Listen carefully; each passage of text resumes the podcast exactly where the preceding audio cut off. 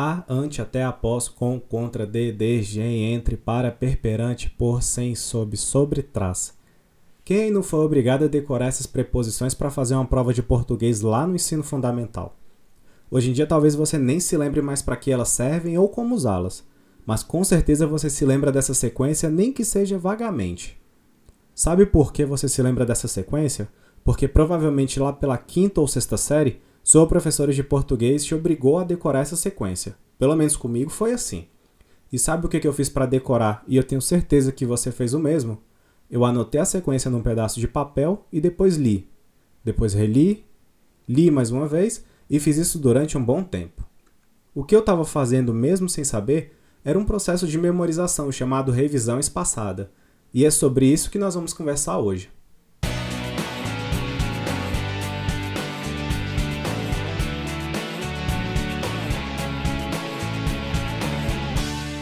Olá, eu sou Wellington Beltrão. Sejam bem-vindos a mais um Concurseiro Cast, nosso podcast sobre notícias e dicas de estudos para concursos públicos.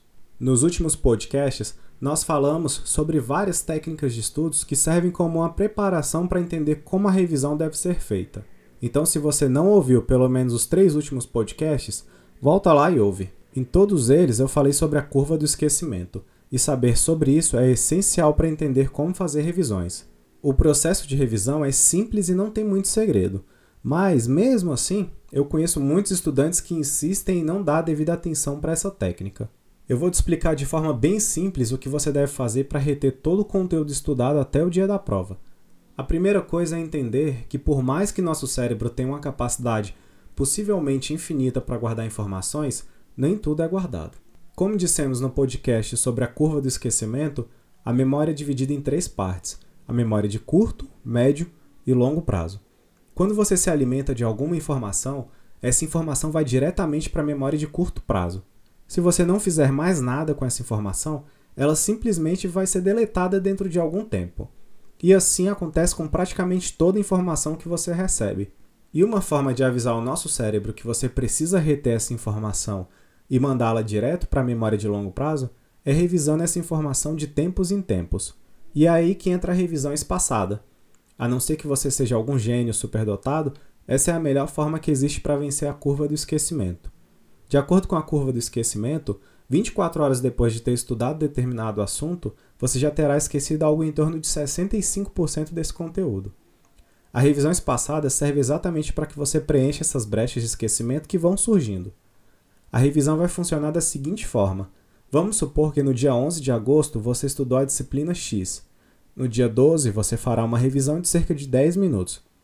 Após uma semana, dia 18, você fará outra revisão de 10 minutos.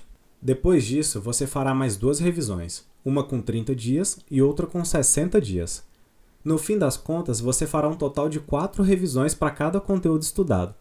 Pode parecer muito conteúdo para ser revisado, mas montando um ciclo de estudos ou um cronograma e seguindo ele certinho, você vai conseguir estudar e revisar todo o conteúdo tranquilamente.